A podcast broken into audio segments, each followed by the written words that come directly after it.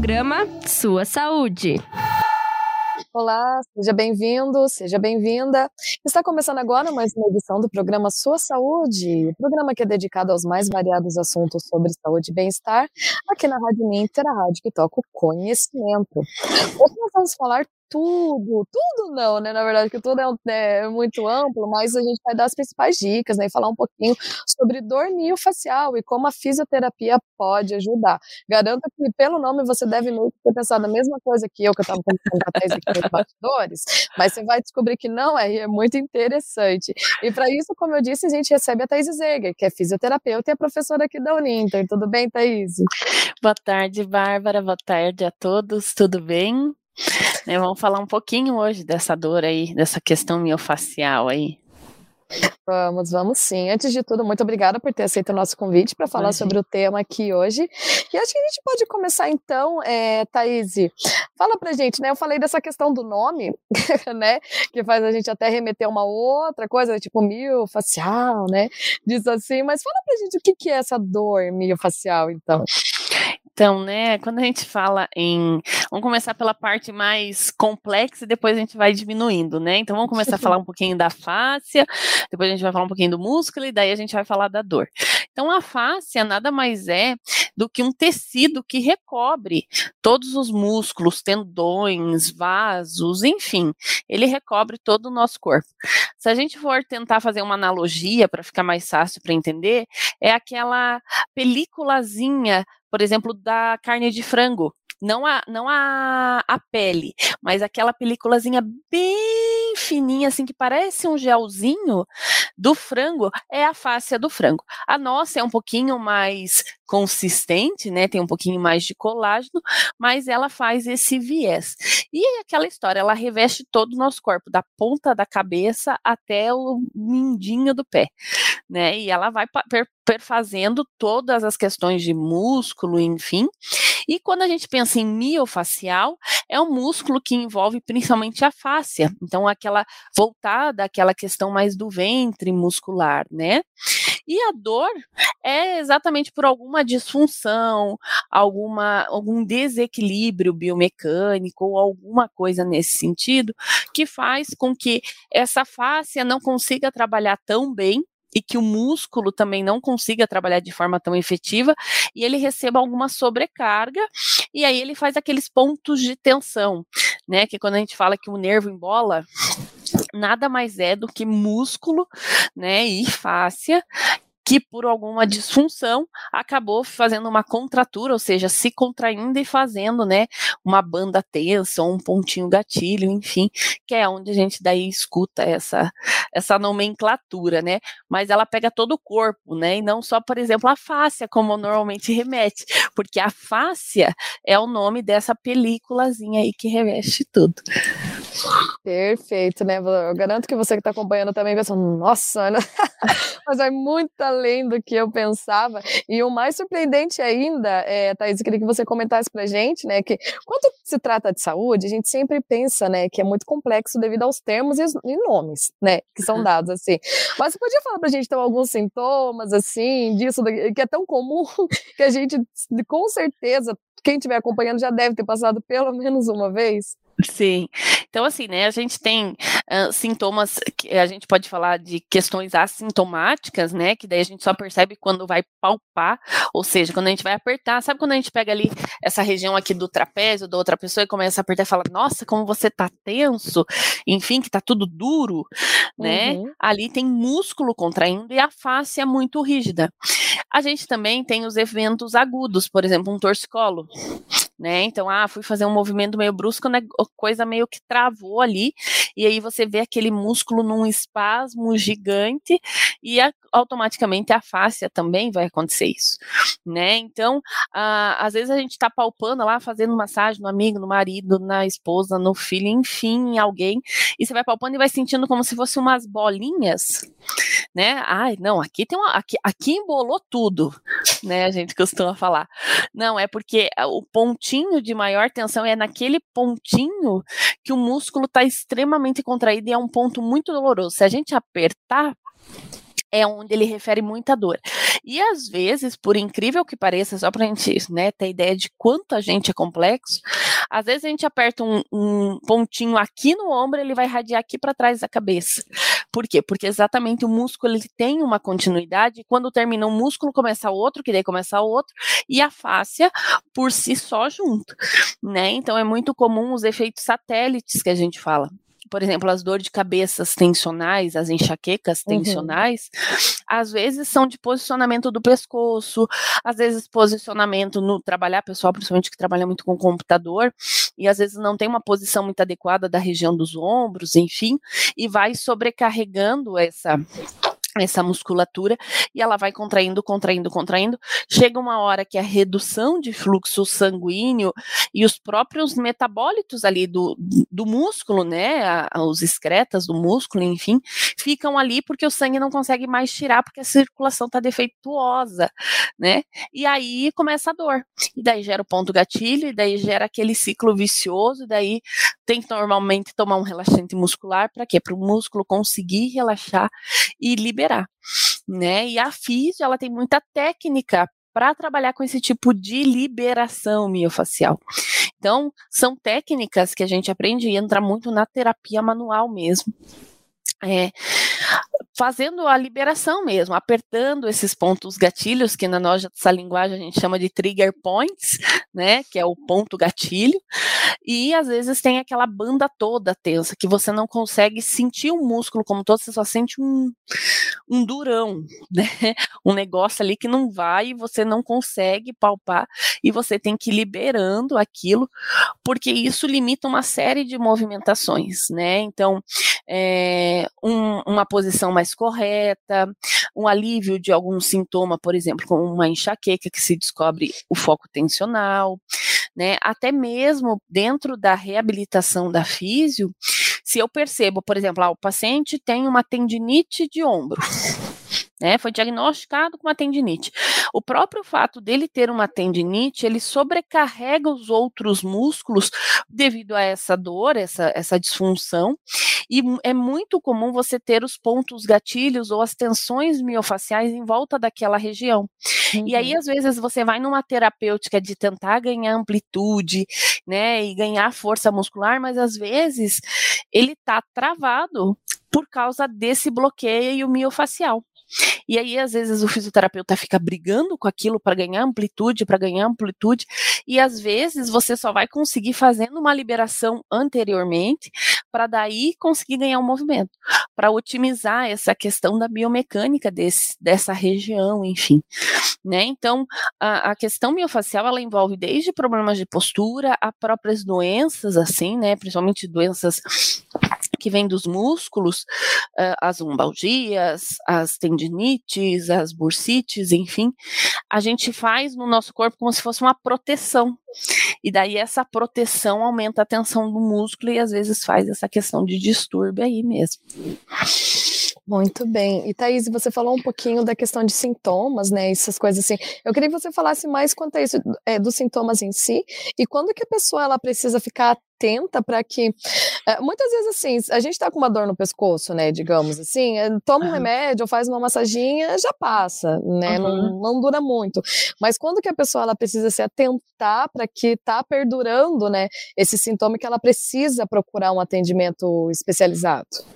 É, o principal relato da dor miofacial é a dor mesmo, né? uhum. né? É aquela dor que às vezes ela é incapacitante ou aquela dor uh, que perdura né? Então, assim, ah, um, o fato de eu parar aquela posição, por exemplo, ah, tô aqui digitando, o fato de eu parar aquela posição, ela não gera mais um conforto, ela vai gerando ciclos viciosos. Então, a dor é o grande ponto da questão miofacial. Né? Se a gente for pegar em todos nós, qualquer um de nós, e for palpar, nós vamos achar pontos gatilhos, né? E a, a mais ou para menos, né? O grande problema é quando essa dor ela começa a incapacitar atividades ou começa a gerar outras doenças associadas. Por exemplo, ah, eu tenho um ponto gatilho, eu tenho uma dor miofacial muito grande no pescoço, então eu vou posicionar ela com mais conforto, mas então eu vou sobrecarregar meu ombro. E daí, ao médio e longo prazo, aquela dor não vai sarando com a efetividade que precisaria e você vai sobrecarregando outras regiões, né? Então, por exemplo, ah, eu tenho um problema no pescoço, no decorrer do tempo, a dor, né, vai dando aquele jeitinho, aquele jeitinho, aquele jeitinho, aquela coisa vai se somando. Pode ir para o ombro, pode ir para uma lombar, pode atacar até mesmo o nervo ciático, só que o problema começou lá no pescoço, né? Porque é tudo tão interligadinho e aquilo vai somatizando. Então, o que, que a gente costuma falar? Quando a dor ela não é um episódio é, isolado, né? Por exemplo, ah, dormi num outro travesseiro ou num outro colchão e tô com dor. Não, mas se a gente vê que às vezes é uma dor que na, nas atividades de vida diária, que já é um relato com mais frequência, é interessante procurar para tratar essa disfunção, porque muitas vezes vem um desequilíbrio do próprio músculo, né? Talvez ele não está fortalecido da forma adequada, talvez a atividade que eu estou fazendo uh, de forma uh, que ela não está sendo muito efetiva e acaba sobrecarregando alguma musculatura, mas uhum. o principal ponto é a dor. A dor é, é o, o ponto-chave, assim, né? E a gente costuma falar que dor é muito é muito fácil a gente falar da dor, mas ao mesmo tempo é muito difícil a gente mensurar, diagnosticar a dor, ela é algo muito complexo, né? Porque o que para mim dor é 10, para você é 2, para o outro é 5. Então, ela varia muito, né? Mas a gente costuma falar que essa dor que perdura aí é o grande, é a grande necessidade de procurar uma ajuda nesse sentido, até para não ficar acumulando, né? E não acabar tendo problemas somatizados a um problema inicial. Uhum. Isso da dor perdurar tem um prazo, digamos assim, ah, passou de dois dias com muita dor, tem que procurar algo que sabe assim, de algo que a pessoa consiga aguentar, que seja aceitável, digamos assim, sabe? É, é, é, muito assim da pessoa se autoconhecer, né? Então, por uhum. exemplo, assim, ah, tô numa atividade, por exemplo, trabalho uh, carregando caixa e chegou lá uma demanda com 15 caixas pesadas. Ela é natural que no outro dia eu tenha dor, né? Ali, uma dor retardada, que a gente fala que é uma dor que vai até 40 horas, 48 horas depois, isso está dentro do normal porque foi uma sobrecarga do músculo. Mas aquela dor que vai e vem, ou aquela dor que, por exemplo, gera uma enxaqueca, aquela dor. Uh, né, por exemplo, de uma lesão, ah, tem um problema no joelho e começa a sentir uma dor no quadril, isso pode ter uma ligação tempo é muito difícil a gente dizer, porque uhum. é uma uhum. série de patologias, né? Por exemplo, a enxaqueca é um evento agudo, mas ela não vem de um evento agudo, né? Por exemplo, a enxaqueca tensional, ela vem do músculo que vai se tensionando, que vai se tensionando, até ele chegar num ponto X, em que ele não consegue contrair mais, ele gera muita dor e essa dor irradia para a cabeça, né? Qual que é o tratamento? A gente normalmente toma analgésico a dor vai aliviar. Mas será uhum. que o uhum. problema vai sarar?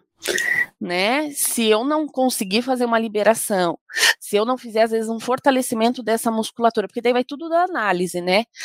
Ah, às vezes você dorme de mau jeito, às vezes é tua atividade de trabalho, às vezes é pegar muito peso, às vezes, enfim, né? Aí você tem que fazer toda uma análise do dia a dia do indivíduo para ver aonde que a gente conseguiria encaixar e mudar uma rotina. Pausas, por exemplo, os alongamentos diários, aqueles alongamentos básicos de pescoço, por exemplo, uma pessoa que tem enxaqueca tensional ajuda, porque uhum. o alongamento, além de alongar, ele ajuda a relaxar o músculo, né? Então é, é bem é, é, bem difuso a coisa, né? Então ela envolve uma série de vertentes. Por isso que a gente fala assim, não existe muita receita de bolo. Tanto que durante a avaliação profissional, é muito importante, por exemplo, o profissional, o fisioterapeuta, saber qual é a atividade laboral desse indivíduo. Ou, por exemplo, se é uma criança, qual é o peso da mochila que essa criança carrega, como é que está a altura da cadeira, como é que está a altura da mesa. Então, são detalhes que às vezes fazem a diferença até para um ganho a médio e longo prazo, né, no que tange aí qualidade de vida. Muito bem.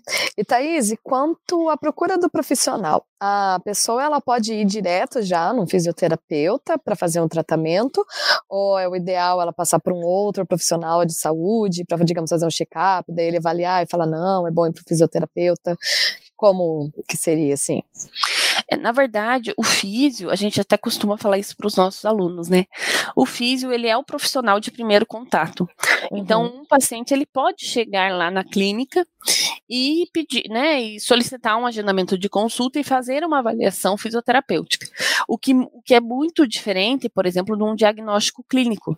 O fisioterapeuta, ele faz aquele diagnóstico cinético funcional, então ele vê, né, perante a avaliação dele, quais são os distúrbios que aquele paciente, da, do ponto de vista de movimento e de funcionalidade, ele está tendo. O médico, muitas vezes, quando o fisioterapeuta ele tem alguma sugestão de, alguma, de algo mais complexo que precisa de um diagnóstico clínico, muitas vezes ele vai pedir um encaminhamento associado, mas não necessariamente o, o, o paciente tem que vir do médico ele pode sim ir direto para um fisioterapeuta e na avaliação o fisioterapeuta consegue traçar esse, essa avaliação, esse diagnóstico cinético funcional e até mesmo o tratamento, né? Se daí durante essa avaliação ele suspeita de algo, ele encaminha para colegas, enfim, mas normalmente é, o fisioterapeuta ele tem uma resolutividade muito boa, principalmente no que tange essa questão muscular, né? A gente costuma até falar isso para os alunos que a física é uma das áreas que mais estuda músculo, questão de dissipação de força de músculo, que é a biomecânica, essa questão da fáscia, né, é algo que é uma, uma cultura muito antiga, mas que uh, alguns profissionais não acreditam na questão muito da fáscia, mas a fáscia sim tem uma resolutividade importante, então é algo que vem nesse sentido, né, e a físio volta, né, o tratamento da físio vai entrar em volta principalmente a questão da avaliação, né? Então, por exemplo, ah, ele tem essa tensão, enfim, foi diagnosticado uma dor miofacial, e o problema é a postura no trabalho. Ah, ele vai fazer orientações de adequação, vai fazer essa liberação, se necessário, vai fazer um fortalecimento dessa musculatura para que esse corpo busque o equilíbrio novamente, né? Que quando ele receba essa sobrecarga, ele uhum. não não vire dor de novo, e sim ele consiga dissipar de forma natural. Então, isso varia bastante, assim. A gente tem alguns aparelhos que ajudam nessa questão de relaxamento, né? O choquinho, que é o famoso choquinho, ajuda nesse sentido. Mas no que tange liberação miofacial, a mão do terapeuta, né? As movimentações de liberação são bem interessantes. Os pacientes odeiam, né? Porque dói, mas depois é um alívio gigante, assim, ó, nossa, né? Às vezes a gente vê paciente que não consegue chegar com o ombro aqui, e daí você faz a liberação, o ombro vem aqui para cima, só pela liberação, né? Então é, é, algo muito interessante, assim, e aí a gente vê ao vivo e a cores quanto essa questão de músculo, face, aí tudo isso fica interligado, né? Muito bem. E Thaís, então para a gente ir aqui para os minutinhos finais, encerrar a nossa edição de hoje, tem mais alguma dica, algum recadinho assim, é, quanto à fisioterapia que você pode passar para a gente, que a gente até possa fazer em casa, né? Se sentir que tá uma dorzinha, alguma coisa assim? Sim. É, o que é importante, né, quando a gente sente alguma dor, assim, alguma dor muito aguda, são os alongamentos e, assim, principalmente algumas é, terapêuticas de termoterapia, por exemplo, a bolsa de água quente, né? Então, por exemplo, a, o, calor, uma ducha quente, um banho quente naquela região, normalmente ele consegue dar um alívio desse músculo, né? É, alguns massageadores, sabe aqueles massageadores que a gente compra popularmente? Uhum. Eles ajudam essa questão de irrigação do músculo e ajudam esse alívio. Os alongamentos, aqueles alongamentos básicos que a gente vê na televisão, enfim, né, são bons e ajudam. A gente só não pode fazer uma numa tensão muito grande, porque senão o músculo ele faz como se fosse um elástico, né? Aí a gente alonga, alonga, alonga. Se a gente alonga demais, quando a gente volta, ele faz assim, pá! E daí ele fixa de vez, né? Então, assim, o alongamento, aquele alongamento leve, aquele alongamento que vai relaxando. Então, três séries de 45 segundos, associado muitas vezes à respiração, ele ajuda nessa questão de relaxamento desse músculo e ajuda numa função melhor. E é lógico, né? Se vê que tem uma repetibilidade, que tem uma certa frequência, ou que é uma dor que chega a incapacitar, é procurar um profissional da área para fazer uma avaliação, um diagnóstico certinho e o tratamento correto né? Porque quanto mais precoce se pega, mais fácil é o tratamento, né? E menos disfunções no organismo todo acaba gerando aí. Perfeito, muito bem. Garanto que então explicou, né, para todo mundo que está aqui acompanhando, explicou muito que bem o que seria isso da dormia facial, né, como reconhecer, como procurar ajuda, né, e tudo mais. Thaís, mais uma vez, muito obrigada pela sua participação Imagina. no Sua Saúde aqui de hoje, viu? Imagina, fico à disposição aí, né, para voltar falando sobre vários assuntos aí com vocês em um pouquinho. Muito bem. E eu encerro aqui mais uma edição do programa Sua Saúde. Na terça-feira que vem a gente tem a última edição de 2021, não vai perder, aqui na Rádio Ninter, a rádio que toca o conhecimento. Até lá. Programa Sua Saúde.